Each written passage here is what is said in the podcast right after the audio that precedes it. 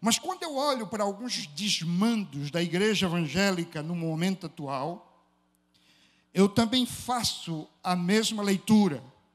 O problema não é o que está acontecendo hoje. O problema é o que estamos legando para as gerações seguintes.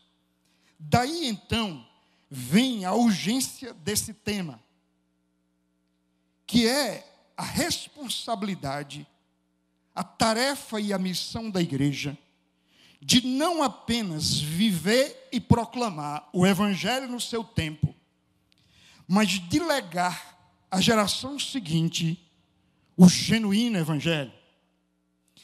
E é isso que. É, e qual é a esperança quando falamos nisso? É observar um elemento chamado catolicidade.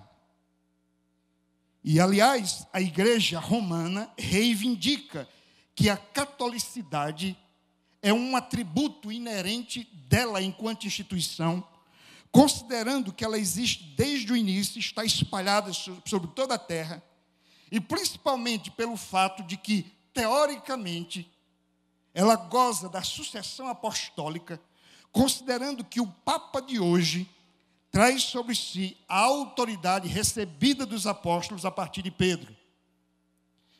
Eu não gosto de usar o termo Igreja Católica para a Igreja de Roma, porque catolicidade é um atributo da verdadeira igreja.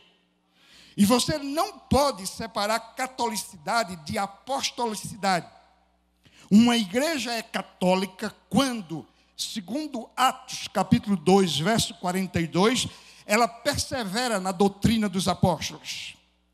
E a menos que ela esteja fundamentada sobre o fundamento dos apóstolos e profetas, e diga-se, o fundamento dos apóstolos e os profetas são fundamento para a igreja, porque eles apontam, revelam, tratam sobre o fundamento que é Cristo.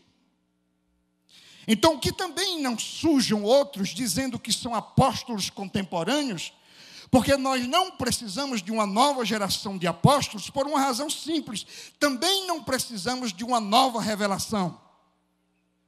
A revelação apostólica que está aqui no Novo Testamento é o fundamento da igreja e é isso que faz a igreja ser católica. Ela está firmada no Evangelho desde o início e vai permanecer até o fim por uma razão simples.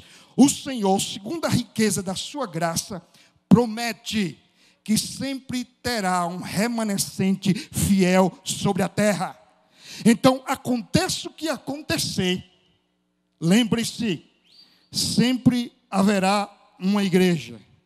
Parte dessa igreja já está no céu, outra parte está militando, outra parte são ovelhas que estão fora do aprisco mas que serão alcançadas pelo poder do Espírito Santo, pela pregação do Evangelho.